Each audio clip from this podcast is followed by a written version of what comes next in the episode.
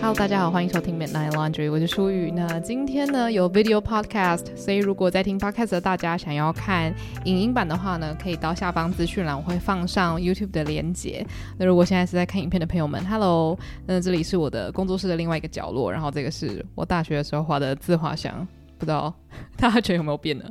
好，那反正呢，今天是一个很让我兴奋的主题。因为我刚好看了两部我真的好喜欢的爱情剧，一部是影集，一部是电影。那我在看完之后呢，心中就不小心在某个时刻做了一个小小的类比，然后我就发现，诶，我很喜欢这两部作品的原因其实非常相像，所以我就决定好好的来做一集 podcast，然后跟大家。推荐这两部作品之外，也想要分析一下为什么我认为，虽然他们其实都算是蛮老梗的爱情喜剧或是爱情校园的电影，但是它却可以让我感到就是前所未有的清醒。我觉得有几个重要的点是还蛮明显的啦，所以今天就在这边想要跟大家分析一下。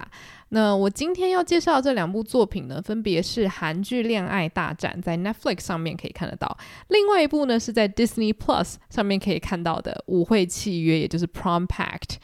那所以这两部作品呢，在我今天分享的过程中，一定会多多少少谈及剧情。所以如果你真的认为你很怕被我爆雷，你很怕我把什么精彩的东西讲完的话，那可能就是可以先去把这两部看完，然后再回来听我分享这样子。所以如果你不介意的话，我们接下来就要马上开始喽。那在我开始之前呢，当然还是要讲一下这一部影集跟这部电影到底在讲些什么嘛。那我现在来讲一下韩剧《恋爱大战》好了，因为这部剧应该也已经上档蛮久的一段时间了。那男主角。刘台武也因此就是得到了蛮多的关注。那他即将也在一部就是 A24 的电影里面出演，所以我觉得真的是很不错。就是他先透过韩剧得到一大批新粉丝呢，大家就会更有意欲去看他的新作品，因为他之前比较常出现在独立电影里面。那我觉得他这样子可以跨界演出，也是一个很棒的，就是。职涯发展啦，对，那总之呢，恋爱大战它其实就在讲述一个律师跟一个顶级明星之间的爱情，然后他们谈的是什么爱情呢？是契约爱情。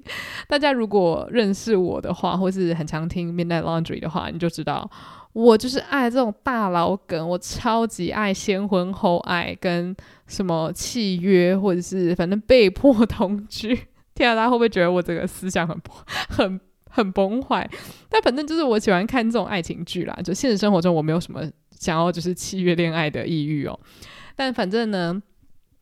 这部剧他就在讲说，这两个人他们因为工作的关系，必须要谈契约恋爱。那他们当然也会经历到一些波折，就例如说男主角他本身是明星嘛，然后有很多很多的粉丝，所以谈恋爱这件事情一定也会伤害到他的职涯，某种程度上啦。所以他们也要开始去面对这样子的难题。但总归来说，它是一个非常轻松愉快的爱情剧，没有什么事情是你不能预料到的。所以这是第一点，就是你光听完这个故事，你会觉得，诶，也太老梗了吧？到底哪里清醒？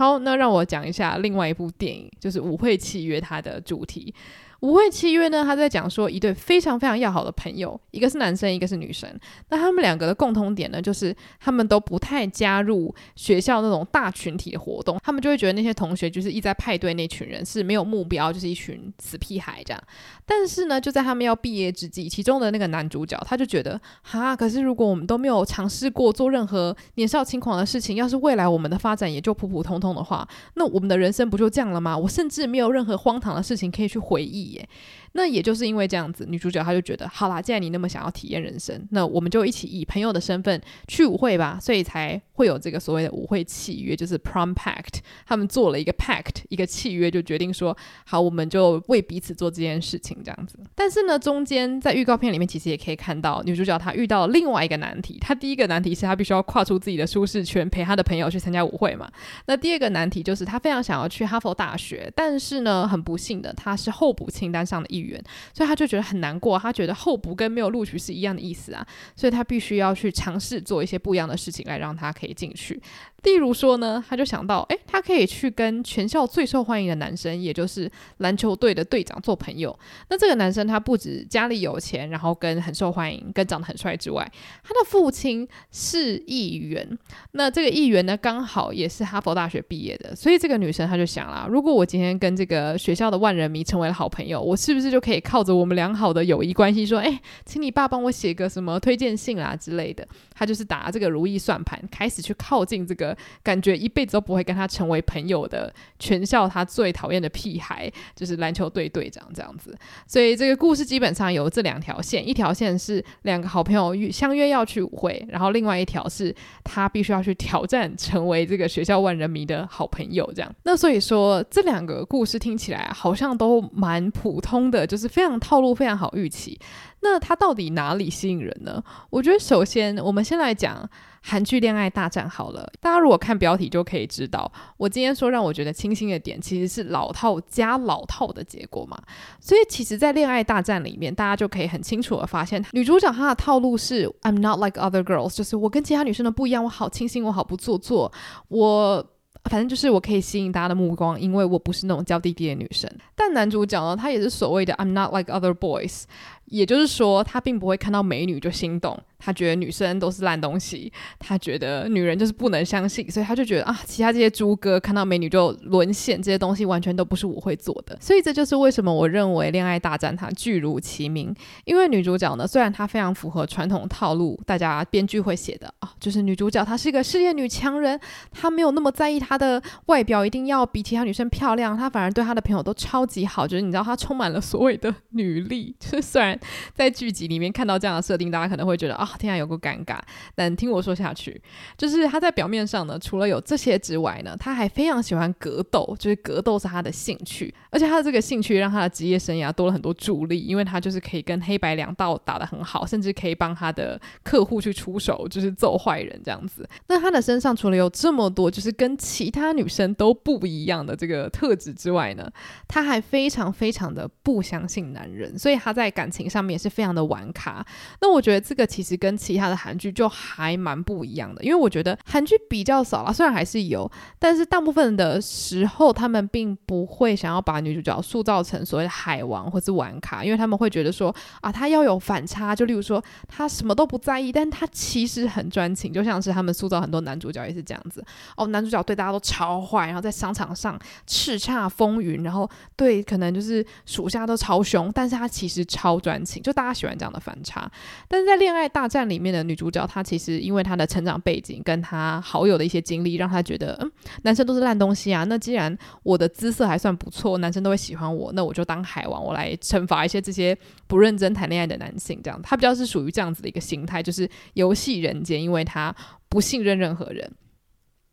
那反过来说，因为男主角他也是走在所谓的我跟其他男生都不一样的套路嘛。那他因为小时候经历过的一些事情，让他认为说女生她们就是空有漂亮的外表，但她们实际上就是蛇蝎美人，她们实际上都是会害死你，一定会让你伤透了心。所以这个反差有趣就有趣在，其实他们彼此都想要揭开。对方的真面目，他们都觉得我一定要来证明你是个烂东西，这样子，他们都有非常限制性的信念，而不是看到对方不一样，然后就被惊艳到。所以我觉得这个是第一个让我觉得很清新的地方。然后再来一个很好笑的地方是，男主角他的工作其实是一个爱情剧的演员嘛，他是一个大明星，所以他基本上就是靠少女吃饭的，但是他却非常讨厌女人，所以这个反差就很有趣。就第一个，当然你会想要了解说，诶，所以到底是发生了什么什么事情让你这么不相信女生，让你这么讨厌什么事都没有对你做的那些对手戏演员呢？对吧？那在他们两个彼此要去揭开对方所谓的真面目的过程中，他们其实也在一步步的瓦解自己对这个世界所谓的认知。而且因为他们的社经地位都很高，而且大家都认为他们是聪明人嘛，我觉得他们更不容易去接受说，哦，原来我理解的世界其实是错的。所以当这样子的两个人这么相像的两个人相遇了，我觉得他们之间的相处其实是很有趣的，而且会反而在对方面前展现出比较脆弱的那一面。那虽然这部剧。终究它是一个喜剧，它并没有那么的深啦，它并没有这么完全的去翻转说啊，其实男性女性可以是另外一种样子，它还是有很多它的窠臼。就譬如说，其实我觉得他们在台词里面试图要放很多就是跟女力相关或是性别平权相关的台词，但我觉得那一部分也没有说很成功，就基本上它也是蛮所谓韩剧的套路、韩剧的价值观。但我觉得在角色的碰撞上面，这个我是觉得很清新，我很喜欢。然后我觉得也因为他们两个是保持着哦，我要去揭露你的方式去认识彼此，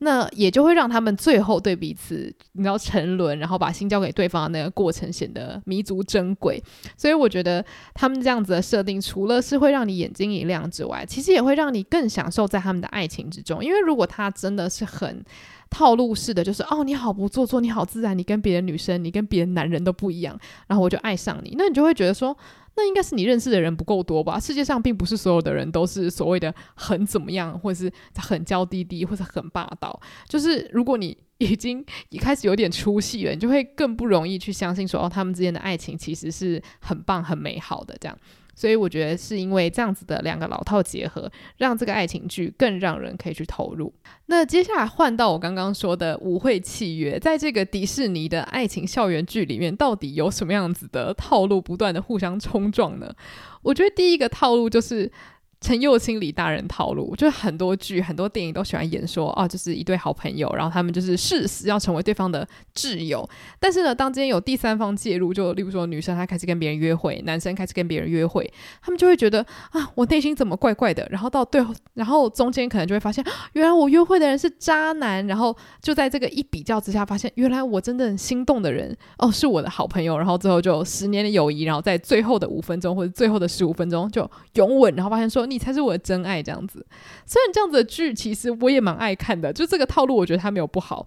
但是，我觉得如果舞会契约是这样子演的话，他可能就不会在我心中留下这么深的印象。但是，舞会契约让我真的很喜欢的地方是，他很认真的去描写一对好朋友的相处，以及当你的好朋友开始为了别些事情，然后忽略你的感受的时候，你会有什么样子的反应？那他就不是走陈又青李大人路线了，因为如果是陈又青李大人的话，其实，在某种程度上，你就是有一点把对方当成一个潜在对象在相处，你们之间的相处就是有一点点爱的火花，只是那个成分不是很高嘛。但是在舞会契约里面，他们两个真的就是很喜欢彼此的陪伴，然后他们有空的时候晚上就是会去书店，然后看电影，然后吃松饼，真的是一个超级美好的行程。我就觉得。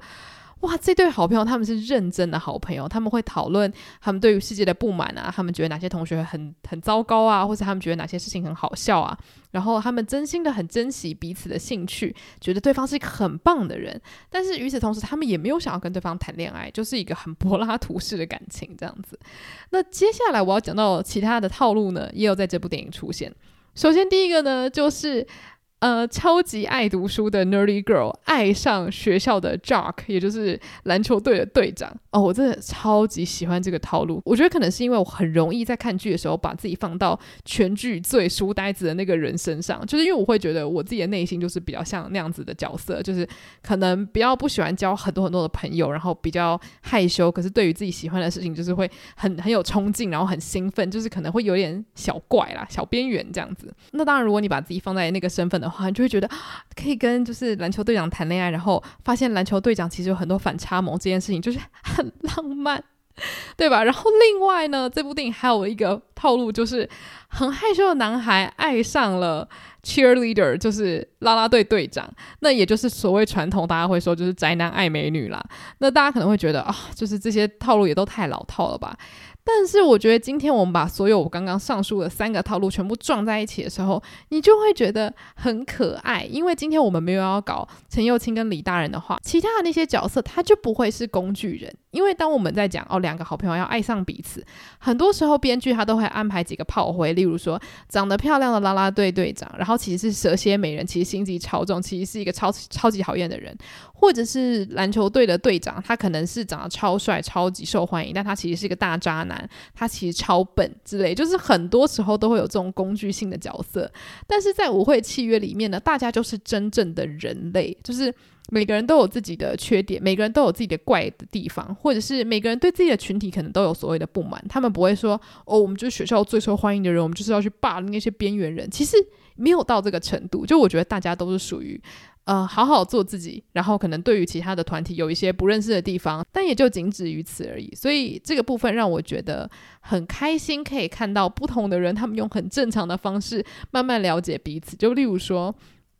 女主角她原本觉得。篮球队的队长，他就是一个死屁孩子，喜欢跟别人玩。但是当他们真的聊天的时候，他会知道说他很重视篮球，而他对于篮球的喜好好像没办法得到就是家人的认可，这件事情也让他觉得很困扰。就是大家其实在烦恼的事情都是差不多的，只是说这个男生他刚好就是比较受欢迎，比较是大家想要仰望的对象，就这样子。那当他们卸下他们外在这些盔甲，就例如说一个会觉得说哦，我不要跟这些死屁孩一起玩，一个会觉得哦，书呆子不会跟我成为朋友。当这些东西都被移除之后，就会发现说，他们两个其实在聊天的时候真的很有火花哦，真的是浪漫到一个爆炸，我超级喜欢。那相反来说，像是啦啦队队长，然后跟很害羞的男孩，他们在对话的时候，我记得我看到一些剧评觉得很尴尬，可是我觉得那个尴尬真的是刚刚好的尴尬。因为如果你自己有跟学校那种很受欢迎的人聊天，就算是跟你同性别的人也一样。我自己只要每次跟那种学校很受欢迎的人讲话的时候，我都会超紧张的，我都会想说，哎，我不会，我会不会等一下讲出超怪的话，然后被发现其实我是边缘人之类，就是你内心会有那种有一点小鹿乱撞的心情，因为你会觉得。哇，他是偶像诶，哇，他是学校那么厉害的人呢，或者是跟学长姐讲话的时候，可能就是会有那样的心情，会不小心讲话讲太快，或是不小心讲出一些很爆笑、很很不合常理的话，这样子。所以我觉得其实舞会契约有把这样的心情蛮精准的抓住。那我觉得如果你曾经觉得自己是边缘人，或者是你曾经是一个非常受欢迎的校园风云人物，可是你却觉得有哪里怪怪的，就是你可能没有那么喜欢你在的那个群体的时候，你在看舞。会契约的时候，可能会觉得哦，其实他有描写到你的一些心情，他并没有完全的去说边缘人其实是超级英雄，然后那些很受欢迎的人其实他们都很笨，其实他们都不是很重要这样子。我觉得这部电影他并没有要去把这东西变得更恶缘，所以这件事情让我觉得很开心，因为我觉得在看校园爱情剧的时候，我已经有点受够了，看到人类变成了非常极端的工具人，就是他的个性就只是为了让大家讨厌他，或是让大家觉得啊，对啦。长得漂亮的人都是这样子，然后不受欢迎的人就一定会在最后绝地大反攻这样子。那我觉得，当编剧试图去推翻这样的刻板印象，或是开始尝试去做一些他们以前没在做的事情的时候，你就会觉得，哦，虽然我可以预期到结局是什么，可是这个清新我觉得非常的刚刚好。因为当有些剧太清新的时候，或是太绝清的时候，你就会觉得，哦，我好像不应该在这边吃爆米花享受。但是像我刚刚说的，舞会契约跟恋爱大战是绝对你可以吃着你最喜欢的零食去好好享受的作品，所以这部分让我觉得真的非常非常的心满意足。那接下来我也想分享，就是除了老套加老套的特色之外，这两部剧还有什么让人很喜欢的地方？首先，我觉得第一个绝对绝对必须要发生的就是没有鬼打墙的剧情，大家都会用嘴巴说话，都没有什么奇怪的误会，会一直持续到最后五分钟。我觉得。呃，每一部剧，尤其是那种爱情喜剧之类的，都一定会有某种程度的说谎或者是冲突嘛，就是这样才可以让整个剧情达到最高潮，然后才会让最后的和好弥足珍贵。这个我完全懂，而且我觉得当做得好的时候，其实是很吸引人的。但是偏偏有些剧呢，它就是会把一个很小的误会搞到最后滚雪球似的变得很大，然后最后两个主角就会觉得说：“我死也不会原谅你，我这辈子绝不会跟你在一起。”然后到最后五分钟才发现：“哦，天哪！”打电话给这。对方说我很爱你，我没有你不能活，然后两个人抱在一起，然后就 the end，我就超级受不了这种，因为我会觉得有嘴巴不能讲话嘛？做错事不能道歉嘛？或者是对方跟你道歉，你就不能开口跟他讨论一下嘛？一定要说哦，我此生绝对不会跟你说话这样子，我很受不了那种太极端的行为，因为明明你就爱着对方，那你为什么要？这样子去伤害对方，然后之后再打自己脸，然后追妻火葬场，对吧？但是在恋爱大战跟舞会契约里面，尽管都有一些还蛮大的冲突，但是大家都有试着去用他们的行为去。不能说赎罪，但是就是有认知到说，哦，我犯错了，那我需要做些什么来好好的去弥补这段关系，或者是我需要做些什么来告诉对方说我真的很抱歉这样子。那我觉得，当这些角色他们有自觉并且做出行动的时候，你就不会觉得哦，天哪，我真的快疯了，这个误会到底要持续到什么时候？所以我觉得他们在这方面拿捏得很好，然后也让这个误会真的有去推进情节，或是推进角色对彼此的理解。所以我觉得这部分是赞赞赞。然后再来第二个很重要的就是没有讨厌的配角。那其实有些时候配角，他们就是会做出比较极端的行为来让主角们觉得说啊，原来我爱的就是你，就是主角们都很讨厌这样子。那我自己当然是不喜欢这样子的设定啊。所以在这两部剧里面，我觉得配角不管他一开始是讨喜还是不讨喜，我觉得他们到最后都会让我觉得非常非常的可爱，因为大家终究还是个人，大家都有好跟不好的一面嘛。所以打个比方好了，在恋爱大战里面。是有所谓的女二跟男二，但是这两个人，他们每次出现的时候，就算他们想要做一点邪恶、一点点坏坏的事情，都会用一种有一点喜剧的方式去呈现。或者是说，当他们做了一件真的有点过分的事情的时候，他们会意识到自己很荒谬。就是我觉得剧本是让这些角色有自觉的发现自己很荒谬。那也因此，你不会觉得说，哦，他就是一个你叫妖艳贱货，他就是一个讨厌的渣男，然后要去欺负主角什么的。其实并没有发生这样的事情。所以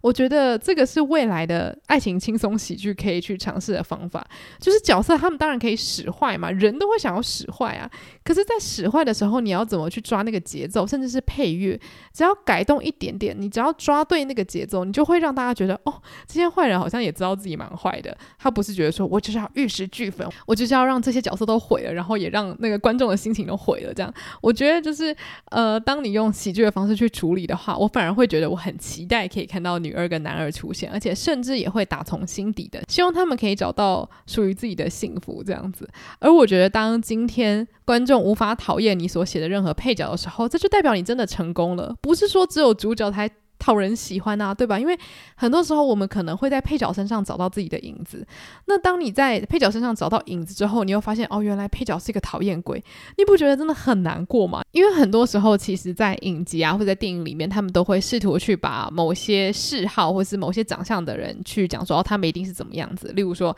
啊，喜欢数学的，喜欢啦啦队的，喜欢打球的，好像个性就一定会有什么样子的刻板印象嘛？或甚至是说，你长得特别好看，你一定是有什么样的缺陷，你一定是个心机鬼。一定是个绿茶婊，或是你一定是个就是你知道四肢发达、头脑简单的笨蛋。那我觉得现在很多的剧集，它其实是还蛮刻意的再去翻转这样子的印象。而我觉得这样子的发展，对于喜欢看浪漫爱情剧的我来说，是一件非常棒的事情。因为其实你就会发现，这些剧集它越来越贴近现实人生。虽然说里面的爱情依然还是很梦幻，但是我觉得我有在渴望，就是真实与梦幻之间要有一个结合，而不是说。这个世界里面的一切都是假的，所以我觉得在看这两部剧我会这么开心的原因就是这样子，它会让我觉得很畅快，它会让我觉得我不需要花心思去讨厌任何一个人。虽然说剧集里面有一个特别讨厌的角色不是一件坏事，但是当你让这些角色他们的出现纯粹只是为了要让大家没来由的去讨厌他们的话，我就会觉得有一点浪费精力，而且也浪费了演员的演技。